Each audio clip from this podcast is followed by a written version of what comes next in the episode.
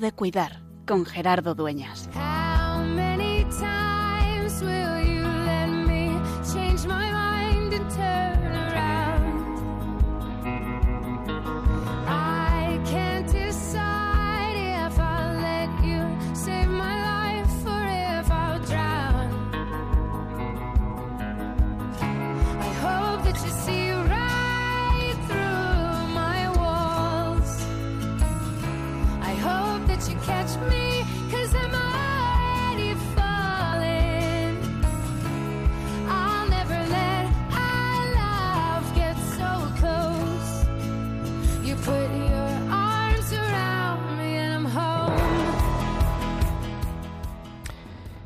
Radio, un siglo informando, entreteniendo y educando, dice el lema de este Día Mundial de la Radio que estamos viviendo en este 13 de febrero.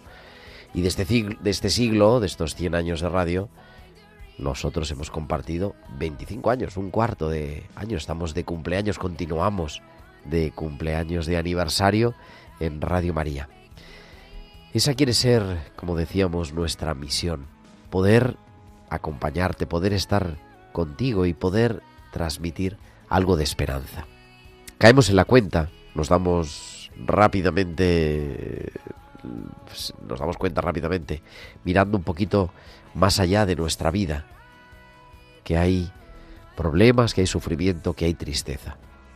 Y que además eso se debe, en gran parte, en muchas ocasiones, a un sufrimiento psicológico, a un problema de salud mental, quizá no grave, quizá no para estar hospitalizado, ni siquiera quizá para tomar demasiada medicación, pero hay una tristeza generalizada, hay algo que le está pasando a nuestra sociedad y no sabemos ponerle nombre.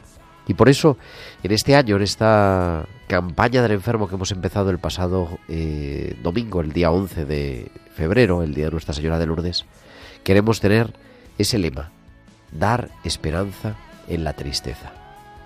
Nosotros estamos llamados a ser expertos en esperanza, testigos de esperanza, semillas de esperanza en nuestro mundo, porque quizá esa es la razón profunda de la tristeza. A nuestro mundo le falta Dios, le falta Evangelio, le falta presencia de nuestro Creador, de nuestro Padre, de nuestro Redentor. Y por eso queremos cuidarnos y por eso en este Día Mundial de la Radio también volvemos a reafirmar nuestro compromiso que queremos entrar en tu casa, queremos entrar en tu vida y acompañarte y sostener la esperanza. La esperanza que movió a María a ponerse en camino, a decir sí. La esperanza que sostuvo María también a los apóstoles después de la muerte del Señor. La esperanza que nos sostiene a nosotros en la Iglesia, fiándonos de ella. Que podamos ser esperanza, que podamos dar esperanza en la tristeza y que, como nos recomendamos cada martes y también en este Día Mundial de la Radio, que siempre sea tiempo de cuidar.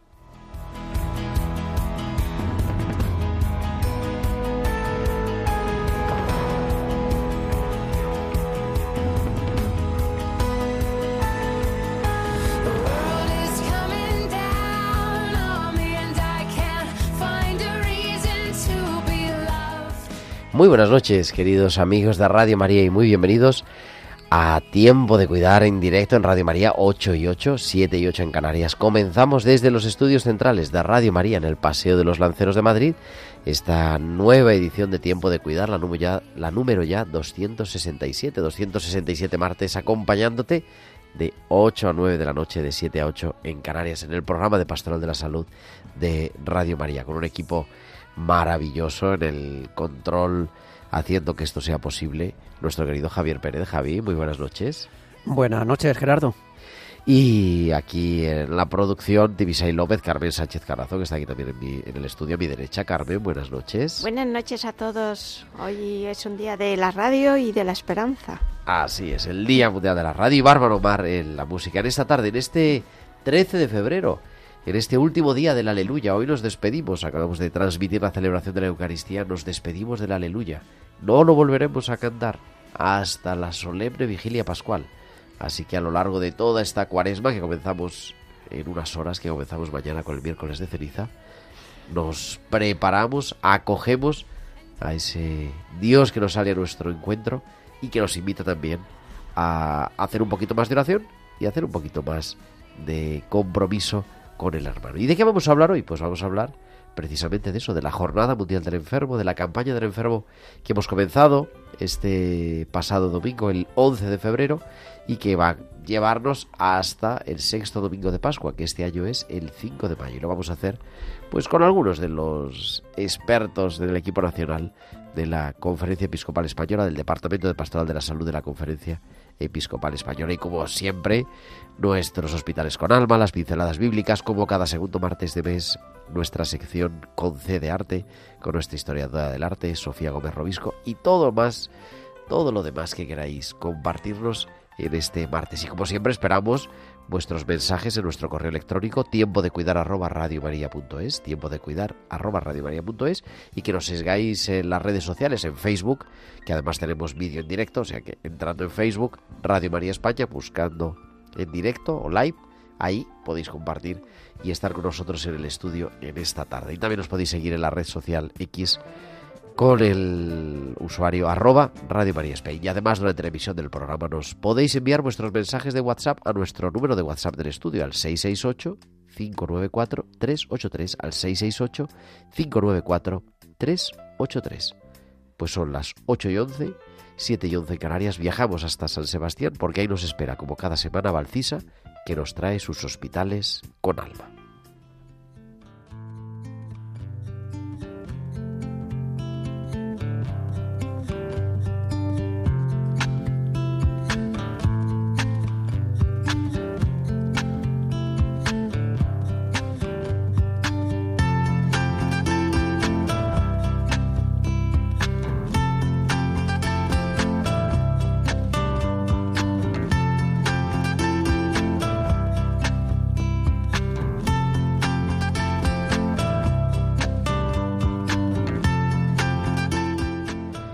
Valcisa que cada semana nos trae sus hospitales con alma. Valcisa, buenas noches. Buenas noches Gerardo y buenas noches también a todos los oyentes. Buenos desconocidos. Buenas tardes. ¿Hablo con María Pilar? Sí, soy yo. Hola María Pilar, soy la doctora Pérez del equipo de cirugía cardíaca. Empiezo diciendo. Sí, sí, me contesta. Le he reconocido por la voz. Qué alegría poder hablar contigo. Estaba deseando recibir la llamada para contarte lo bien que estoy. Sé que sois varias cirujanas en el equipo, pero como es con la que más he coincidido, me hacía ilusión poder hablar de nuevo contigo. Esta semana hemos tenido varias conversaciones entre las compañeras sobre la alegría de encontrarnos por la calle a familiares que comparten lo bien que están los antiguos pacientes nuestros y los recuerdos que nos dan otros pacientes cuando les atiende alguna otra compañera. Qué buenos desconocidos podemos llegar a ser los médicos y los pacientes. Matemáticamente hablando, se puede decir que la proporción de tiempo en el que los pacientes y los médicos están en contacto es muy escaso, pero no es cuestión de los minutos compartidos, sino de la calidad del trato recibido. La realidad desafía las leyes del tiempo, y estos desconocidos llegan a convertirse en buenos desconocidos al compartir un encuentro humano y vital que perdurará en el tiempo. Hasta la semana que viene. Pues hasta la semana que viene, Valcisa, como siempre te esperamos aquí, en tiempo de cuidar con tus hospitales con alma.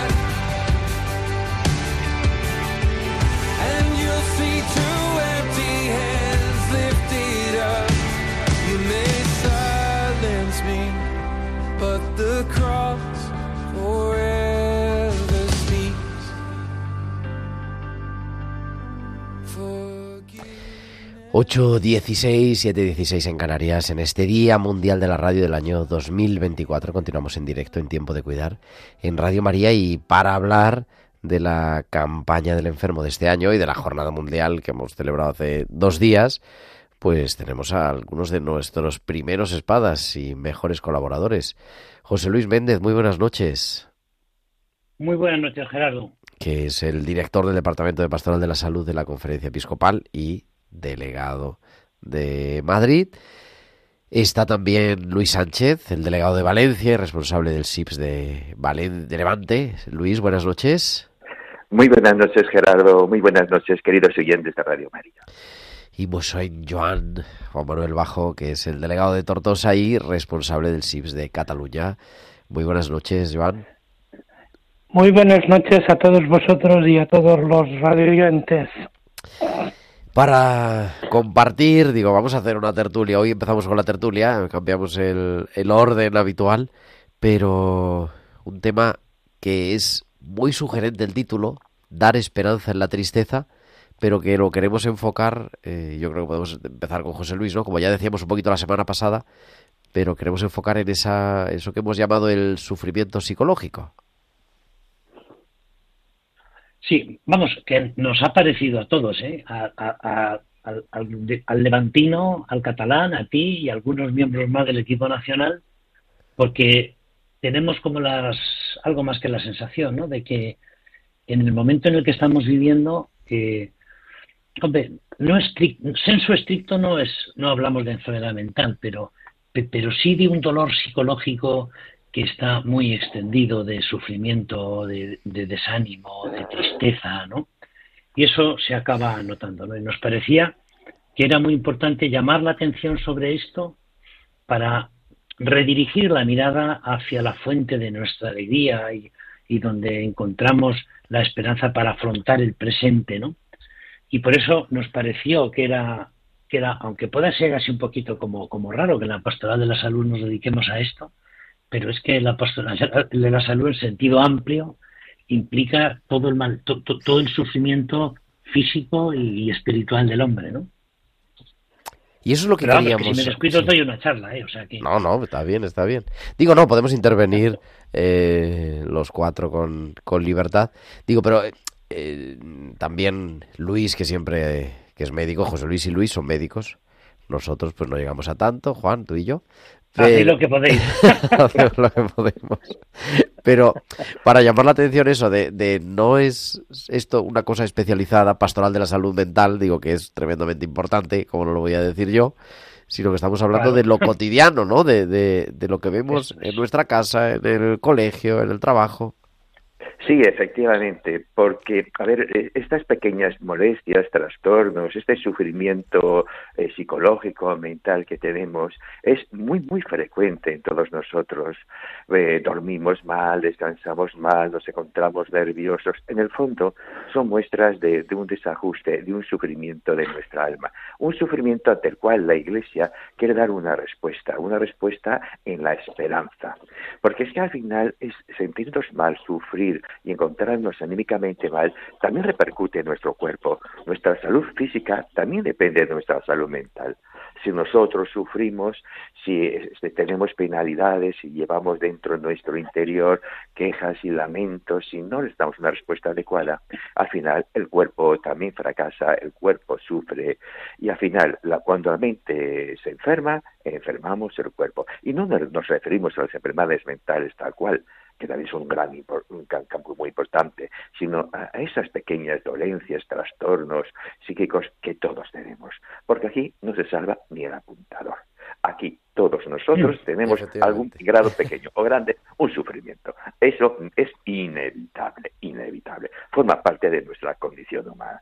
Y efectivamente es importante, hemos considerado en el equipo nacional muy importante eh, insistir en, en, en, este aspecto de la pastoral de la salud. Porque efectivamente esas, esos sufrimientos mentales y trastornos que nos afectan a todos también son subsidiarios de esa atención espiritual que nosotros eh, queremos dar y queremos recibir dar esperanza al sufrimiento, qué mejor manera de enfocar este año. Juan, una palabra. Bueno, con que tú y yo somos menos médicos, pues no, eh, ahora bueno, pero Gerardo eh, yo creo, ¿eh? o sea, un poquito de orden. no, eh, hablando en serio, viéndolo un poco más desde desde fuera, creo que es importante que eh, que hayamos hecho esta lección este año, porque también eh, nos puede iluminar a, afrontar eh, este aspecto más pastoral, como comentabais José Luis y Luis, eh, desde la perspectiva de, buscar herramientas, instrumentos que nos ayuden a acercar a, paliar o, a, poner pues eh, ese, ese vino de, esperanza y el aceite y el bálsamo, eh, los que somos eh, más pastoralistas, ¿no? Encontrar, porque es difícil, ¿eh? Eh en este ámbito de, de, de, concreto de la pastoral, encontrar esas palabras en el momento adecuado de, de esperanza, de, de poder en, encontrar pues esa pequeña brete que te abre eh, a, a, la luz cuando uno está ciagado en el, en el túnel de la desesperanza por todos los problemas y no simplemente los, los físicos, ¿no? Uh -huh. sino también los ámbitos social, ámbito psicológico y también los ámbitos los de ámbito espiritual. Yo creo que nos puede ir muy bien para repensar, encontrar esa, eh, esos instrumentos que ya ciertamente tenemos, ¿no? Tenemos pues eh, el ejemplo de, Jesús, ¿no? El, buen samaritano, ¿no? O, el buen, o el buen médico que, que nos que nos ayuda con sus palabras, con sus miradas, con sus con sus caricias, ¿no? Pero quizás adentrarnos a estos instrumentos que que por sabidos mmm, y por tenerlos a mano no los utilizamos, ¿no? Yo creo que puede ir muy bien por esta línea también, ¿no? El más pastoral, ¿no? Hace un estamos publicando este año hay una novedad, José Luis, con los materi con los temas de formación, ¿no? Que no están así sí. todo como un libro, sino que los vamos publicando uno por uno. Bueno, cuéntalo ya adentro yo en el tema. Bueno, la, es que la, la idea es, es que, vayamos tomando también un poco conciencia de que la campaña eh, no comienza con el curso escolar, sino que la campaña del enfermo comienza el 11 de febrero. Y, y, bueno, y entonces me parecía oportuno que en lugar de hacer y, y difundir en PDF o publicado como se hacía antes eh, los, los, temas de formación del año, comprometernos a que todos los meses pueda haber un, un, un tema de formación que vamos subiendo en la página web de, del, del, departamento. Que por cierto, y me decía una de las secretarias que dice, bueno, bueno, José Luis, estamos batiendo el- récord de visitas. Digo, claro, porque ya no lo mandamos por correo, le Claro. decimos que se, que, que se pongan en el enlace y lo vean, ¿no? Pero bueno, eso permite que hasta en la, en la última parroquia, con mandar un WhatsApp con el contacto, se puede hacer, ¿no? Entonces, pues sí, y hemos aprovechado uno de los temas, en fin, ahí, lo, ahí se dice que nos encantó, yo creo que a los cuatro ¿no? que estamos hablando nos gustó muchísimo la intervención de ellos en las jornadas sobre el sufrimiento psicológico y el acompañamiento ¿no? a las personas con sufrimiento psicológico. Y bueno, pues, pues dos de los temas van, van en esta, en esta dirección, ¿no? Claro, porque eso es lo nuestro. Sí, sí. Siempre decimos, ¿no? Lo nuestro es acompañar, esa es nuestra... En lo que tenemos que ser expertos, pero acompañar en la esperanza, que también hemos dicho muchas veces. Sí, sí. efectivamente. Decía- yo- sí. No, sí, sí, José Luis, sí, sigue. No, se me, se me venía a la cabeza una cosa que decía el Papa, el Papa Francisco en Evangelii Gaudium, ¿no? Como, en fin, más o menos la idea es esta, ¿no? Que, que tenemos que permitir que la alegría de la fe comience a despertarse, decía él, como una secreta pero firme confianza en, en medio de nuestras angustias y sufrimientos, ¿no? Entonces, a nosotros, como pastores, eso nos coge de pleno, ¿no? Pero Eh, perdona, sí, Luis. Sí, sí, no, sí, e- efectivamente. Es que eh, a nosotros lo que nos toca es insistir en, e- en ese punto, en que no, puede, no existe mayor esperanza que la que procede de la fe. No existe mayor compasión que la que vemos en Cristo compasivo y misericordioso. No existe mayor ternura que la que recibimos de Jesús. No olvidemos que la ternura es el amor hecho carne. Y nosotros, en, nuestro ámbito pastoral, los agentes de la pastoral de la salud, somos expertos en transmitir ternura, cariño y sobre todo esperanza.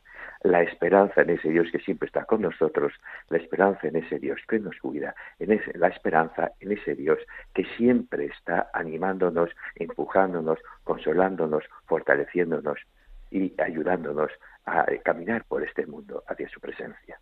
El ministerio de la esperanza es posiblemente el más hermoso de todos los ministerios. Ay de mí si no sembrara la esperanza, podríamos decir. Pues sí. Entonces ya no tendría ninguna razón de ser. Precisamente, y somos agentes de pastoral de la salud, es porque somos maestros en esperanza, en transmitir esa esperanza que nosotros mismos recibimos de Cristo. Y que a lo mejor es la que nos lleva a meternos ¿no? en este lío. Hay gente que te pregunta, pero bueno, todo el día dedicado a esto, dedicado a estar con personas que están sufriendo, que están enfermos, que viven el duelo. Pero es que verdaderamente eso también interpela nuestra propia esperanza, ¿no? nuestra manera de encarar la vida. Digo, como capellanes, como voluntarios de los equipos de pastoral de la salud de las parroquias, como lo que queramos decir.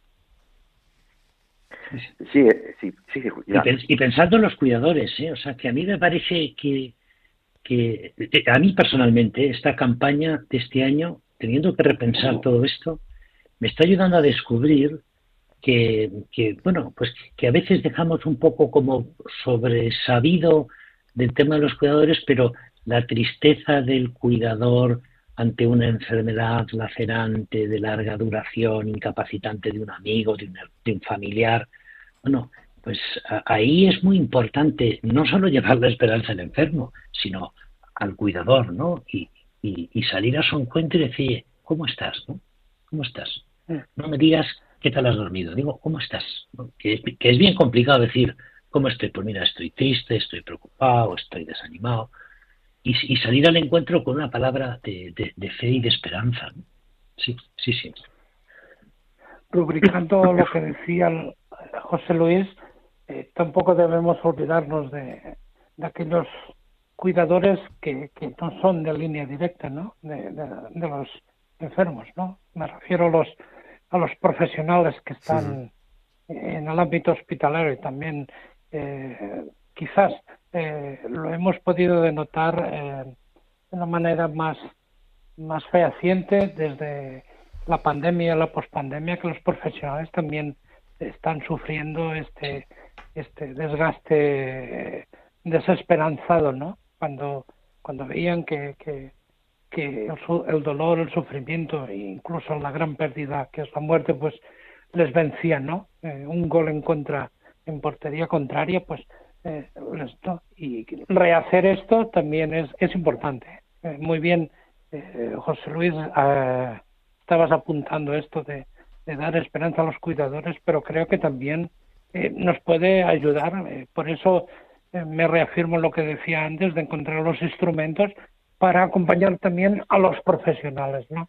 En ámbitos de institución, ¿no? Tanto residencias como como ámbitos hospitalarios, ¿no? O centros eh, concretamente de, de, salud mental, ¿no?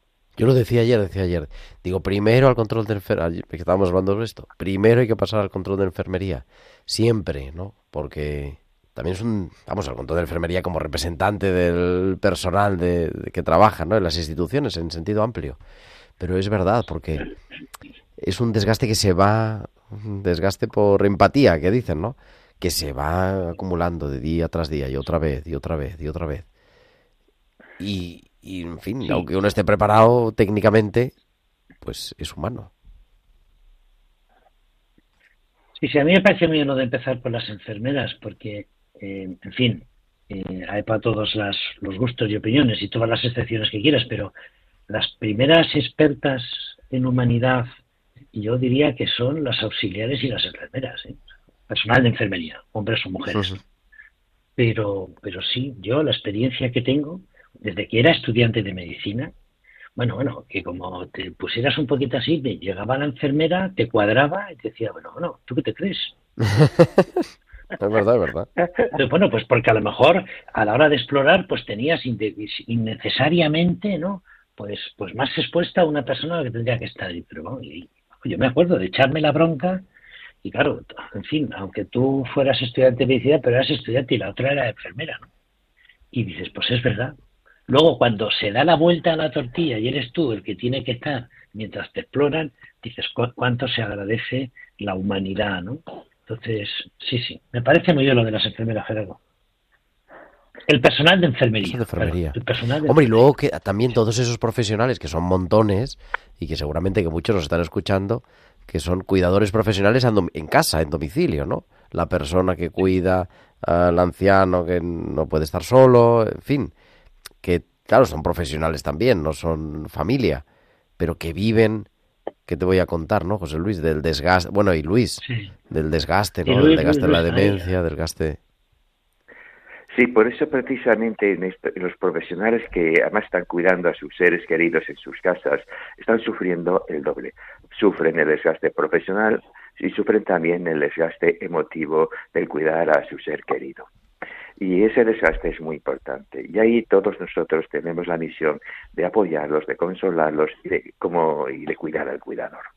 Y eso también nos lleva a la idea de que también hemos de cuidar a estos profesionales que se dedican en los hospitales de larga estancia y centros sociosanitarios a cuidar a los ancianos, a los demenciados, grandes dependientes, a enfermos, eh, enfermos de, eh, de ELA y demás, que están sufriendo un enorme desgaste y también están sufriendo mucho. Porque cuando ves que aquellos que estás cuidando van de mal en peor, eh, van empeorando, se van muriendo, al final pues, eh, pues sale un gran, un, gran sufrimiento interno a la persona. Y ahí también nosotros, como, agen- como agentes de pastoral, tenemos que dar una palabra de aliento, una palabra de esperanza.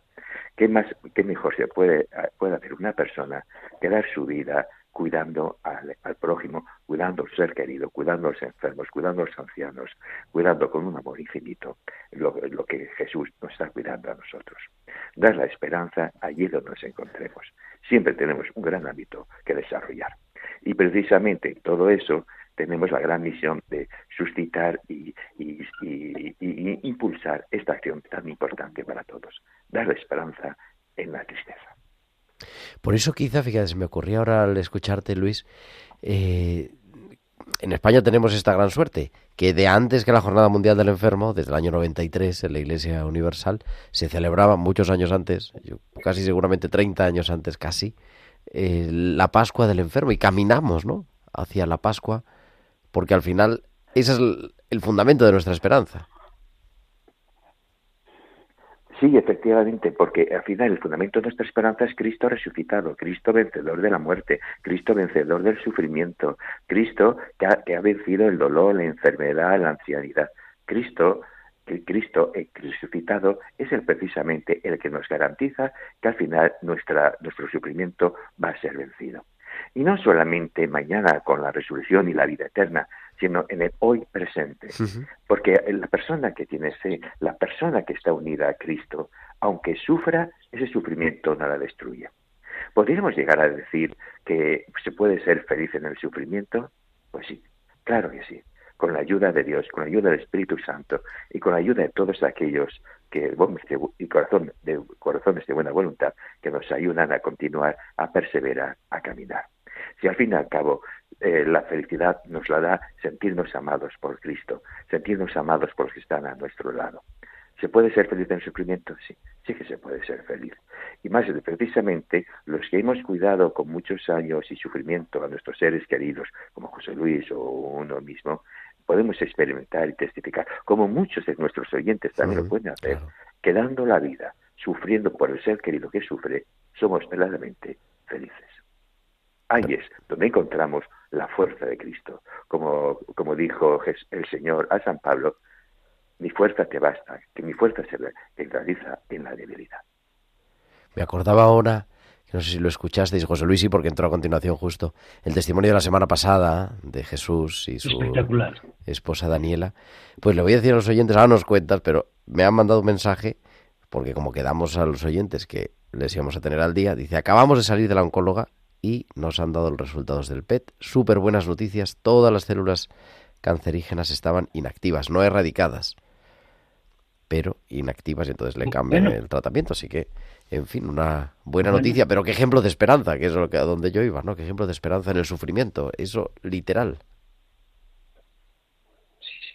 Vamos, yo es que es como para repetir ese testimonio en la radio. ¿eh? Yo me quedé, eh, en fin, ojo plático, como dice un amigo mío. Yo me he quedado ojo plático, porque sobre todo se parecía tocar la, serenidad con la que afrontan una situación muy complicada, con una enfermedad muy seria, de una pareja que están a punto de casarse, ¿no? Y que te tienes que plantear que la luna de miel va a ser en, el hospital ingresado en oncología con tu quimio y tira millas, ¿no? O sea, una cosa espectacular, sí, es verdad. Es decir, eh, cuando se, se tiene esperanza, yo estoy muy de acuerdo con lo que dice Luis, entre otras cosas porque lo dice Benedicto XVI en Expresandi, pero el que tiene esperanza vive de otra manera. O sea, no te quita el dolor, no te quita el cáncer, no te devuelve, no te quita una parálisis, eh, no te cura la ceguera, pero te ayuda a vivirlo de otra manera, ¿no? Y eso es verdad. Yo creo que nosotros a veces no, no somos conscientes del poder interno transformador que tiene que tiene la, que tiene la esperanza. Hay que recuperar, yo creo que los cristianos tenemos que recuperar un poco esa, esa convicción mm, del, poder sanador de la esperanza, que no cura en el sentido estricto de que te quite la enfermedad, ¿no? pero la vives de una manera completamente distinta. Para bajar así un poco el nivel, Juan, las personas que están... ¡Qué eh, malo eres! no, no, está bien, pero digo, para ir a lo concreto, y ya terminando también, eh, personas de los equipos de pastoral de la salud o gente que le cuentan que a su marido, que su hijo, que el vecino está con ansiedad, con trastorno, que no puede dormir bien, que no sé qué, ¿cómo lo hacemos? no sé, en plan, algún tip práctico pues no sé, el, el, eh, poder eh, establecer eh, la vía del diálogo, ¿no? quizás nuestra sociedad actual está tan cerrada, en sí, ensimismada, que nos falta volver a, recuperar la práctica del diálogo, ¿no? Quizás el hablar puede solventar o solucionar muchas veces esos tapones, esas, esos pesos interiores ¿eh? y, que, y que nos pueden pues pues ayudar a, a desinflamar esta, esta situación desesperanzante que, que, existe, si es que vale para algo este término tan, tan rebombante, ¿no? Quizás. Eh, recuperar el diálogo el, de tú a tú, ¿eh? el, el mirarse al frente, bueno, en definitiva, ser un poco imitadores de Jesús, ¿no? Que él se ponía a la altura, ¿no? Y, y sabía eh, cómo entrar en el interior ¿no? de las personas dialogando, ¿no? Eh, hablando con ellas. Yo creo que uno de los instrumentos que, que hemos de recuperar o que, que, que esta campaña nos, nos puede iluminar es eh, afianzarnos en, en, la capacidad dialogante del, de la gente de pastoral con no simplemente con el paciente, sino con, con aquellos que están en su entorno, ¿no? Los cuidadores o, o los familiares más directos, creo yo. Pues con todo eso nos quedamos en estos días en los que estamos viviendo las campa la campaña en Valencia, creo que con un éxito tremendo, en la catedral el pasado domingo, ¿verdad, Luis?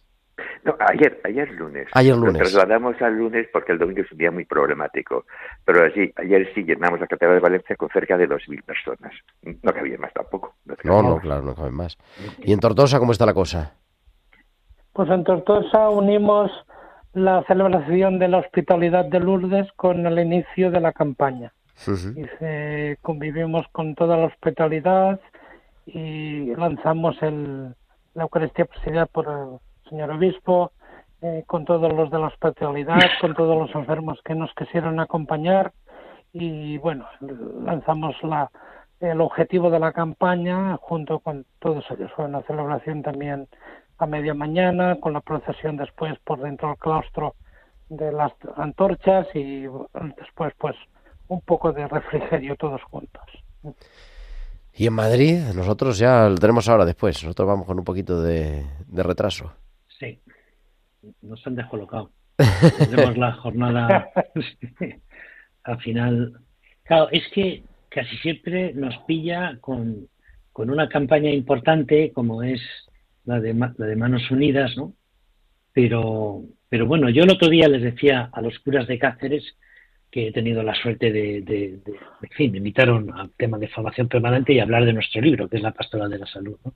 Yo decía, mirar, en el Evangelio, que yo sepa, el Señor ha hecho solo dos multiplicaciones, dos milagros de multiplicación de panes y peces de dar de comer. Curaciones, decenas. Entonces, no quiero yo con esto decir nada más que ahí lo dejo. ahí lo dejo, ahí lo dejo. Ahí lo dejo. Queridos, muchísimas gracias a los tres. Estamos hablando José Luis Méndez, Luis Sánchez, Juan Manuel Bajo. Muchísimas gracias a los tres y nada, y ánimo con la campaña. Bueno, oye, que, un saludo fuerte para los dos, ¿eh? que Gerardo y yo ya nos vemos más veces. Exactamente.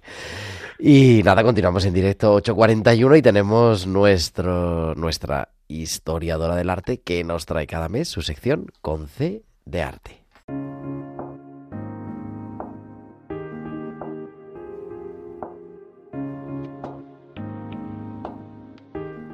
Y es Sofía Gómez Robisco que nos trae pues su mirada ya a la cuaresma que mañana comienza. Sofía, buenas noches. Buenas noches, Gerardo. Bueno, una vez más, aquí estamos. Como en esta temporada parece que el hilo conductor de la sección es el tiempo litúrgico. Digo parece porque no es que haya sido una cosa premeditada. Pues vengo a hablar de la cuaresma, que comienza mañana con el miércoles de ceniza. Es un tema que ya hemos comentado en otras temporadas, pero bueno, es cierto que, siempre es diferente. Y hoy me gustaría hablar del cuadro de Rembrandt titulado El regreso del hijo pródigo. ¿Por qué? Pues porque la cuaresma es tiempo que se dice de penitencia y la penitencia tiene todo que ver con el perdón y el perdón con la misericordia. Así que me pareció una buena imagen para acercarnos a este tiempo, no desde la culpa, sino desde el amor. Y ahí tenemos al Padre bueno que acoge al Hijo que se había ido y que vuelve, que simplemente se alegra y celebra el regreso. Hay muchas imágenes que ilustran esta parábola y, de esta en concreto se podrían decir muchas cosas, pero hoy voy a señalar simplemente un par de detalles e invito como siempre a que nuestros oyentes en un momento con más calma puedan detenerse a, a, contemplar. El primer detalle tiene que ver con los pies del hijo. Si nos fijamos, aparece arrodillado y tiene un pie descalzo y otro calzado. Es verdad que con un zapato un poco eh, eh, desgastado, pero eso, uno descalzo y otro no. Y el tema de los pies descalzos siempre me recuerda al pasaje de Moisés ante la zarza ardiente. Y ese descálzate porque la tierra que pisas es sagrada. Así que que esta cuaresma aprendamos a descalzarnos sin miedo, a reconocer todo aquello que es tierra sagrada en nuestras vidas. Y el segundo detalle tiene que ver con las manos del Padre. Una más femenina, más delicada, otra más masculina, más recia, digámoslo así. Es decir, que es misericordia y justicia de la mano, y nunca mejor dicho, que se complementan. Así que bueno, pues con todo esto, que esta cuaresma ahondemos también en esa caricia misericordiosa del Padre.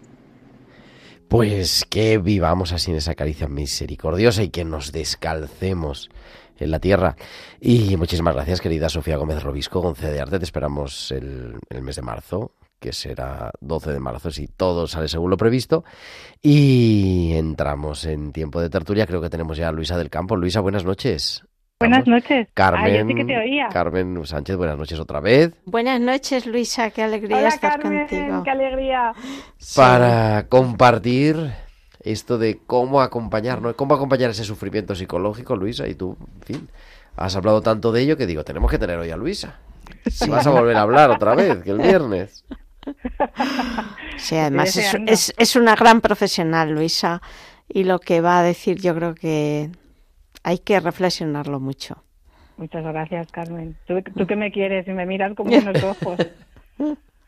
Pues es un tema muy difícil. Os diré que he estado preparándolo y pensándolo y, y a veces siento que soy muy atrevida porque hablar del sufrimiento y de cómo acompañarlo, pues me ha gustado mucho lo, lo que ha dicho Sofía, era, ¿no? Sí, Sofía. de descálzate porque entras en terreno sagrado, ¿no? Yo me siento un poco así a veces cuando hablamos eh, de psicología y de acompañar a otras personas.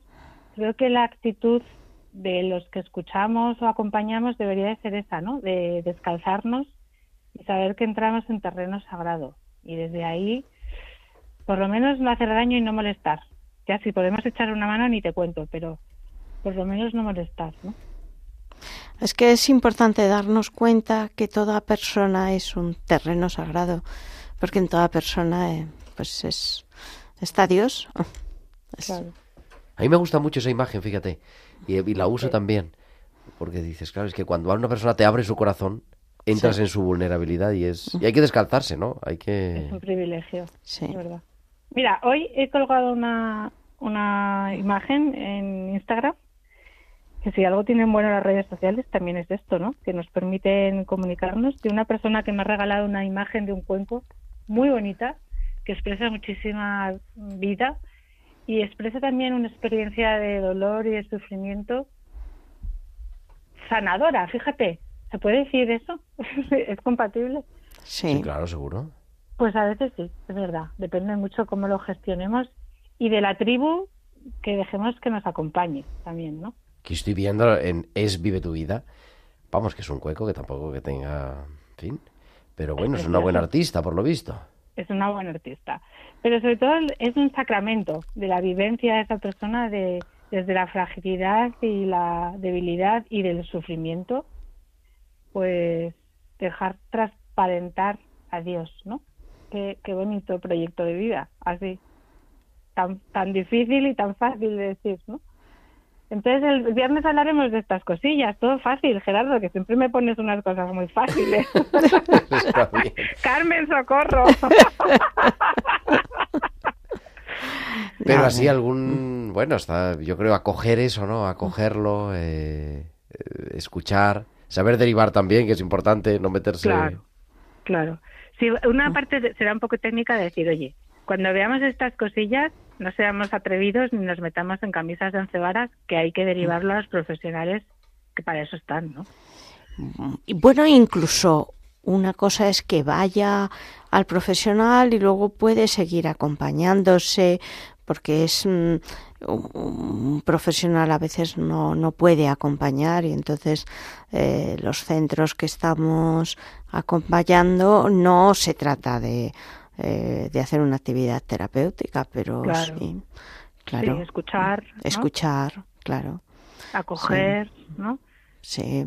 Sí. Sí, sí. Ayudar también a verbalizar emociones. Yo estoy muy pesada con esto, Carmen, porque me parece que es súper importante. ¿Cuál era lo que no se podía decir? Hay que poner en, en el despacho. Ni bien, ni mal, ni no sé. ¿Cómo estás? O- Ni bien, ni mal, ni no sé. Yo creo que también es muy importante enseñar a que eh, todos eh, puedan, digamos, yo, yo lo verbalizo como eh, levantar la cabeza, porque a veces cuando tenemos un dolor estamos tan metidos, tan cerrados en nosotros mismos que no somos capaces de ver las maravillas que, que pocas o muchas, pero tenemos muchas maravillas a nuestro alrededor. Es verdad. Y también cuando dices que te sientes eh, vulnerable o triste o enfadado o lo que sea, el otro te suele también decir, ah, pues a mí también me pasa eso con mi pareja o con mi hijo o con mi hija o con mi suegra con mi suegro, no sé, con mi hermano de, de comunidad, ¿no? Y, y eso alivia. Entonces, yo animo mucho a esto, la verdad. Bueno, pues de nada, te escuchamos y luego te contamos. Luego contaremos, Eso Carmen y yo, a ver cómo, cómo ha ido la cosa. Vamos Luego me dais feedback, eso. Exactamente. Muy bien, muy bien. Un Luisa del Campo. Carmen Venga. Sánchez, muy muchas gracias, buenas noches a las Muchas dos. gracias, Luisa. Chao, Adiós. gracias. Adiós. Y es que ya tenemos a nuestra biblista de cabecera, que es la profesora Inmaculada Rodríguez Torné, que cada semana nos trae sus hospitales, digo sus hospitales, sus pinceladas bíblicas. Hoy hablando de, como no podía ser de otra forma, de ese Mateo 25, estuve enfermo y fuisteis a verme.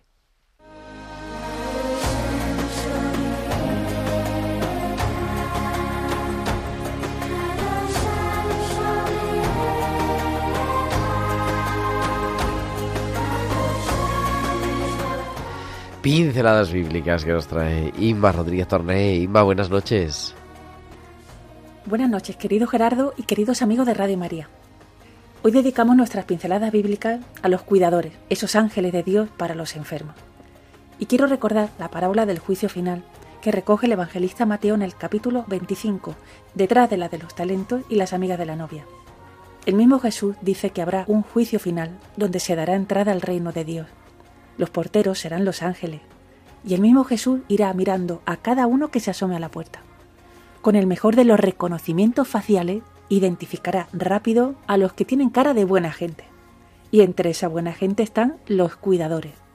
Y cito literalmente, Venid benditos de mi Padre a heredar el reino preparado para vosotros desde la creación del mundo.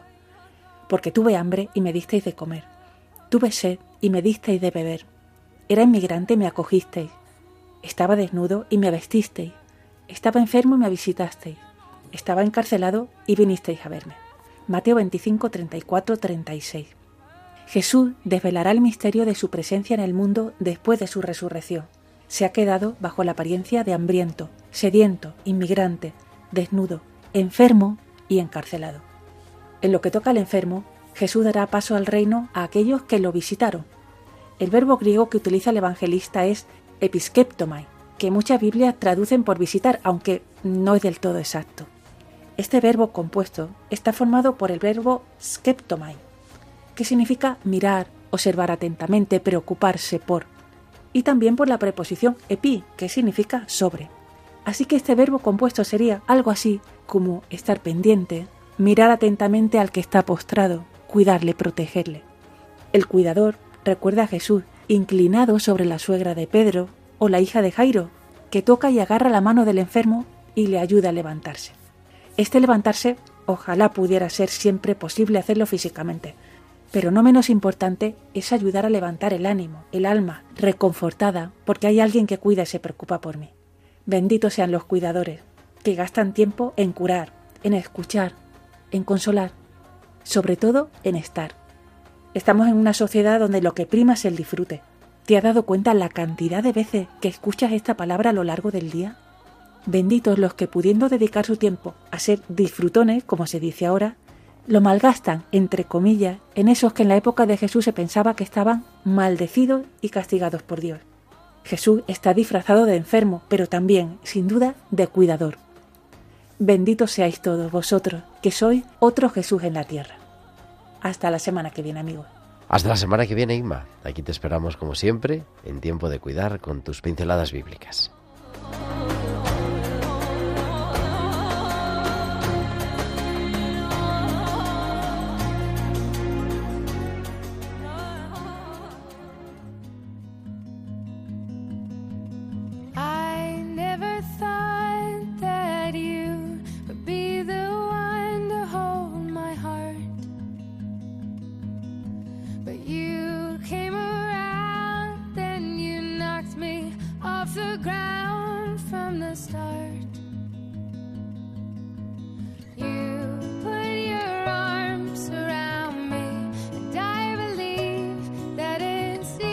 La sintonía que nos recuerda que ya llegamos al final de nuestro programa. Hemos superado este martes y 13, pero Día Mundial de la Radio.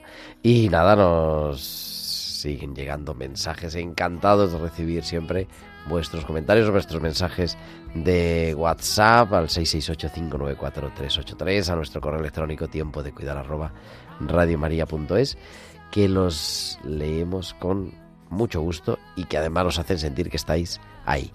Volvemos el próximo martes, que será 20 de febrero. Estaremos ya en Cuaresma, en la mitad casi de la primera semana de Cuaresma. O sea que el tiempo vuela camino hacia la Pascua. Ahora, a las 9 en punto, a las 8 en Canarias, nuestro director editorial, el padre Luis Fernando de Prada, con su programa Vida en Cristo. Muchas gracias a Javier Pérez en el control técnico y nosotros nos escuchamos la próxima semana. Que tengáis una feliz noche, una bonita semana. Un abrazo de vuestro amigo el diácono Gerardo Dueñas.